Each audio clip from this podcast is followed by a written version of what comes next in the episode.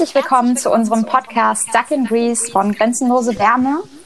Grenzenlose Wärme ist ein kleiner Verein aus Dortmund, der sich 2016 von Studierenden an der FH gegründet hat. Und äh, wir haben seit 2016 Hilfstransporte nach Griechenland und Bosnien gemacht und würden uns heute vorstellen. Und zwar mit der Check-in-Frage, wie wir eigentlich zu Grenzenlose Wärme gekommen sind. Ja, ich bin Sebastian. Ähm, ich bin Gründungsmitglied von Grenzenlose Wärme. Ich habe irgendwie in den vergangenen ja, fast vier Jahren neun Hilfstransporte mitbegleitet, die wir durchgeführt haben. Insgesamt haben wir zehn mitgemacht und ich bin so ein bisschen am Anfang des Studiums da reingerutscht oder mit reingekommen als so die, der Aufruf von einer Kommilitonin da umherging, die halt gefragt hat, wer sie nach Griechenland begleiten möchte, um da in einem Flüchtlingscamp zu arbeiten. Seitdem bin ich mit dabei und ja, freue mich hier auf die nächsten Wochen. Ähm, ich bin der Dominik. Ich äh, bin nicht übers Studium da reingeraten, sondern über einen Freund. Ich komme ursprünglich auch aus Köln und nicht aus Dortmund. Ähm, ich äh, habe mich seit einer Weile schon in der deutschen Seenotrettungsszene so ein bisschen engagiert und äh, darüber halt über einen Freund, der dann auch schon mal mitgefahren ist bei Grenzenlose Wärme, ähm, bin ich dann auch an den Verein geraten und ähm, habe gemerkt, dass es eine ziemlich coole Geschichte ist. Hallo, ich bin die Siebel und ich gehöre auch schon seit der Gründung zu Grenzenlose Wärme dazu. Und ich fand es damals sehr überwältigend, äh, dass wir uns eigentlich im September erst kennengelernt haben, die Idee im Oktober entstanden ist und wir über Neujahr die erste Tour gestartet haben und bin sehr froh darüber, dass das alles so passiert ist.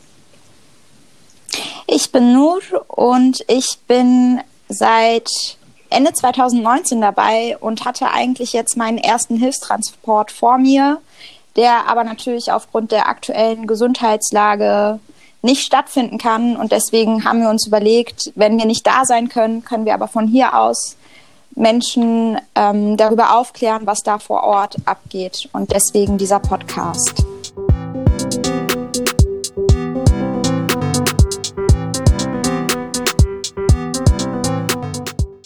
Und wie kommen wir an unsere Hilfseinsätze? Also zu Beginn hat das Ganze angefangen mit einer Facebook-Gruppe. Eine Kommilitonin ähm, hatte sich über Facebook mit ein paar Kontakten zusammengesetzt und äh, kam so auch an eine NGO ran, also eine Nichtregierungsorganisation. Und ähm, dann haben wir sozusagen bei solchen Organisationen angefragt, ob Hilfe äh, bestünden würde. Also im Grunde kann man sich das so vorstellen, dass wir ähm, im Vorfeld äh, Spenden-Sammelaktionen machen, in denen wir ähm, natürlich sowohl monetäre Spenden, in dem Fall jetzt auch Sachspenden, uns ähm, quasi ansammeln zu festgelegten Tagen, äh, wo die Menschen dann das äh, zum Beispiel zum Speicher bringen können oder so, wo wir das dann lagern. Und äh, genau dann werden die Transporter beladen, die wir uns bei der Diakonie in Dortmund ausleihen. Und ähm, dann geht's auch schon los. Und ich könnte das jetzt zum Beispiel irgendwie anhand des äh, letzten ähm, Einsatzes einfach mal so ein bisschen äh, anreißen. Ähm, wobei es im Grunde auf der Hin- und, Hin und Rückfahrt immer gleich läuft, mehr oder weniger zumindest. Also die Fähre macht manchmal so ein bisschen länger und manchmal ein bisschen kürzer, aber im Großen und Ganzen ähm, fahren wir über Italien. Ähm, wir fahren nach Ancona über die Schweiz, ähm, also Süddeutschland, Schweiz, Italien, und dann äh, nach Ancona in den Hafen und nehmen von da aus eine Fähre nach Egomenica in Griechenland. Ähm, die Fährfahrt dauert circa 17 Stunden, mal länger, mal kürzer, wie eben gesagt. Und dann äh, fahren wir von Egomenica aus nach Griechenland und ähm, oder von Griechenland. Genau, je nachdem. Äh, und beim letzten Mal war es so, dass wir dann auch wieder nach Thessaloniki gefahren sind, wo wir schon ähm, öfter waren. Und äh, da unterstützen wir dann quasi lokale NGOs. In dem Fall war es jetzt beim letzten Mal die Philoxenia Food and Kindness äh, Kitchen. Das ist ein ähm, solidarisches Küchenkollektiv, ähm, das äh, inklusiv ähm, mit Geflüchteten arbeitet und ähm, genau und die halt im Endeffekt dafür sorgen, dass äh, obdachlose Geflüchtete in Thessaloniki abends eine warme Mahlzeit kriegen. Die haben wir monetär unterstützt, die haben wir ähm, aber auch dahingehend unterstützt, dass wir ihnen irgendwie beim Einkauf von Trockenmittel, äh, Trockenessen und sowas geholfen haben, ähm, was sich ja lange lagern lässt. Ähm, genau. Und äh, der zweite Partner, dem wir beim letzten Mal geholfen haben, das war äh, Medical Volunteers International. Ähm, das sind äh, MedizinerInnen und ähm, die äh, arbeiten auch dort und helfen bei der medizinischen Versorgung. Ich würde den Ball jetzt mal an ähm, Sebastian weitergeben.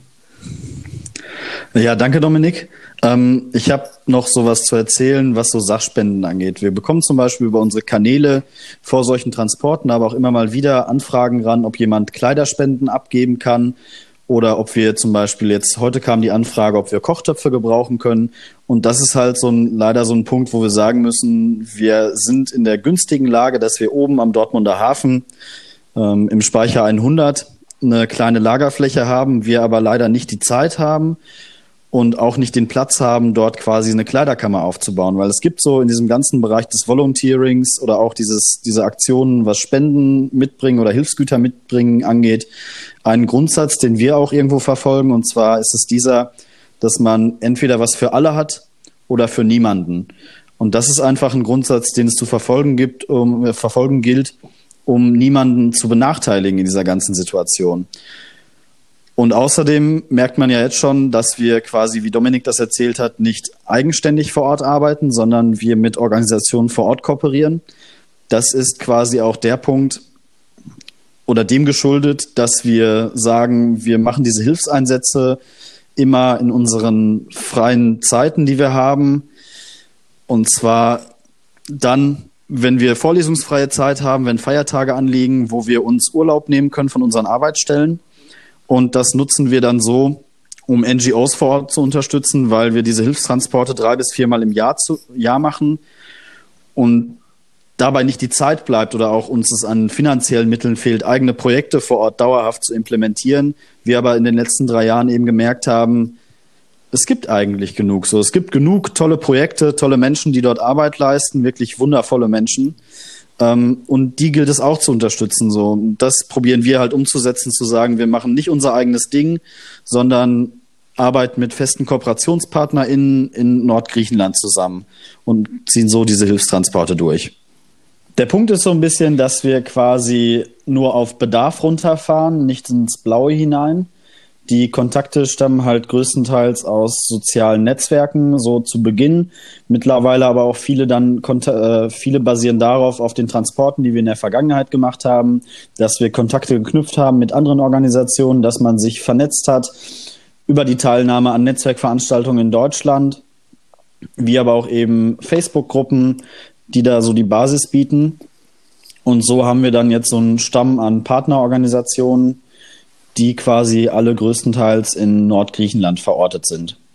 Zum Beispiel, da kann Dominik vielleicht dann jetzt was zu sagen, mal als kleines Beispiel, die Organisation, die eigentlich ihren Hauptsitz in Hamburg hat, die Medical Volunteers International, wie die in Thessaloniki so arbeiten. Äh, ja, genau. Ähm, ich hatte das ja vorhin schon mal angeschnitten. Ähm, man kann sich äh, das bei den Medical Volunteers oder bei MVI so vorstellen, äh, die haben sich ähm, im, ich, also als wir da waren, war das äh, Zentrum von denen oder das, das, der Ort, wo die organisiert waren, war im Rotlichtviertel von äh, Thessaloniki und die haben sich den Ort äh, beziehungsweise diese, diesen Wohnkomplex geteilt mit dem Philoxenia äh, Kollektiv, das ich eben auch schon äh, genannt habe. Genau, die Menschen sind im Grunde da jeden Abend hingekommen, ähm, die halt irgendwie Hilfe gebraucht haben.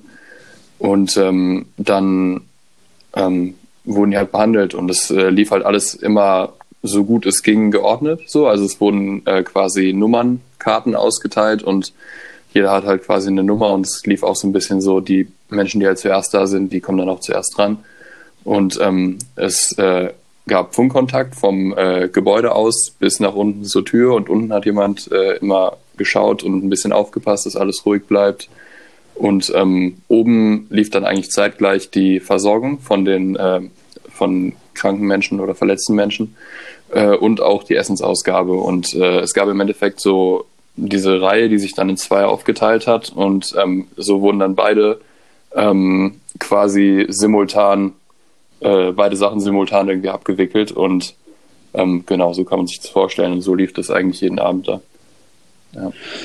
Vielleicht noch so von mir auch eine Frage, die ich mir öfter mal irgendwie reflektiert stelle bei solchen Transporten, auch so auf die Wirkungsweise, auf die Arbeit, die wir da leisten, ist ja der Punkt, dass Medical Volunteers als Beispiel, als Kooperationsorganisation oder Partnerorganisation, mit der wir kooperieren, ganz klar auf medizinischer Hilfe ihre Arbeit, ihren Arbeitsinhalt begründet, während wir ja alle als mutmaßliche oder angehende SozialarbeiterInnen zu teilen, aber auch aus anderen Studiengängen herauskommt, relativ wenig mit medizinischer Versorgung haben, außer vielleicht mal so ein Ersthelferschein oder ein Erste-Hilfe-Kurs im Rahmen des Führerscheins oder wie auch immer. Hm, da ist der Punkt, dass wir zum Beispiel mit Medical Volunteers dahingehend kooperieren, dass wir ähm, anfragen, ob bei denen Bedarf besteht, dass wir Sachen für die transportieren. Das heißt, die Kooperation mit Medical Volunteers als Beispiel wirklich konkret bezieht sich nicht darauf, dass wir die in diesen, im Rahmen dieses Hilfsansatzes, wenn wir vor Ort sind, arbeitstechnisch unterstützen, sondern vielmehr darauf, dass wir sagen, wenn wir mit Fahrzeugen runterfahren, die wir vor Ort brauchen für die Kooperation mit anderen Organisationen, um flexibler arbeiten zu können, hm, dass wir den Platz in diesen Autos nutzen, um für die zum Beispiel Medikamente nach Griechenland zu bringen. Weil das, also die schicken ihre Sachen normalerweise per Spedition. Das Problem dabei ist aber, dass viele Speditionen gerne davon Abstand nehmen, Medikamente oder Medikation generell zu transportieren, weil das für die ein, unheimlich Verwaltungs, äh, ein unheimlicher Aufwand ist, der mit viel verwaltungstechnischen Aufgaben verbunden ist und viel bürokratischen Aufgaben, während wir ja dann auf unseren Hilfstransporten uns quasi die Reisefreiheit in Europa zunutze machen und somit als privater Lieferverkehr unkontrolliert die Grenzen passieren können. Was dahingehend ein Riesenvorteil ist, so zum Beispiel halt Medical Volunteers, wie die von uns profitieren. Genauso aber auch dann quasi die Kontakte zu Kooperationspartnerinnen in Dortmund, wie beispielsweise den Maltesern oder einzelnen Krankenschwestern, Ärzten, die hier in Dortmund verortet sind, die uns mit solchem Material ausstatten, sofern wir das zum Beispiel nicht aus der Zentrale von Medical Volunteers aus Hamburg geschickt bekommen im Vorfeld. Ähm, ich würde da auch nochmal ganz kurz äh, einhaken, weil du jetzt gerade auch nochmal gesagt hast, dass wir quasi unsere Reisefreiheit äh, uns so gesehen zunutze machen können und äh, Dinge transportieren können, die halt woanders vielleicht nicht so leicht zu transportieren sind.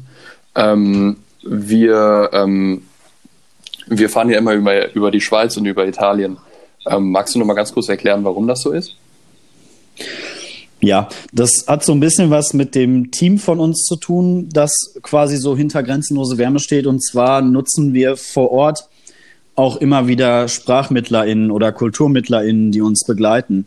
Da ist es für uns ein relativ entspannter Weg zu sagen, wir gucken quasi, welche Leute wir hier in unserer Umgebung angesprochen bekommen, durch unsere Studiengänge, durch Kontakte irgendwie zu Dritten, die wir haben, durch befreundeten Organisationen in Dortmund, wo wir halt sagen können, wir haben dort Geflüchtete oder Menschen mit Migrations- oder Fluchtgeschichte, die ähm, willig sind oder die bereit sind, so ihren Einsatz zu leisten, die aber vielleicht nicht unbedingt die Reisefreiheit hätten, wenn wir sagen, wir fahren über den Balkan nach Griechenland, also die direktere Route, weswegen wir diesen Umweg über Italien nehmen, um quasi die Reisefreizügigkeit, die auch mit einem positiv entschiedenen Asylverfahren zugänglich ist, so auch nutzen zu können, um den Menschen, um gerade Menschen mit Flucht- oder Migrationsgeschichte auch die Möglichkeit zu geben, sich so aktiv in diesen Hilfeprozess einzubinden und dort zu arbeiten, dort Erfahrungen zu sammeln, gerade auch vor dem, mit dem Hintergrundwissen, dass die Menschen, die uns begleiten,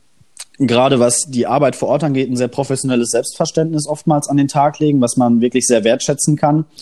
Und so auch Aspekte wie Nähe und Distanz zu den Situationen, die man da trifft, also ganz sozialarbeiterische Kompetenzen irgendwo gefördert werden und man nicht unbedingt bei Null anfängt, sondern gerade jemand, der selbst geflüchtet ist, der nochmal viel, viel näher an der Geschichte der Menschen dort vor Ort, an den Schicksalen vor Ort dran ist und da auch irgendwie dann als Doppelbelastung vielleicht reflektiert seine eigene Fluchtgeschichte erlebt, wie aber auch eben die vieler Menschen, die mit ihm sprechen, äh, ein professionelles Selbstverständnis an den Tag legen kann in seiner täglichen Arbeit, was oftmals auch zu einer Entlastung führen kann.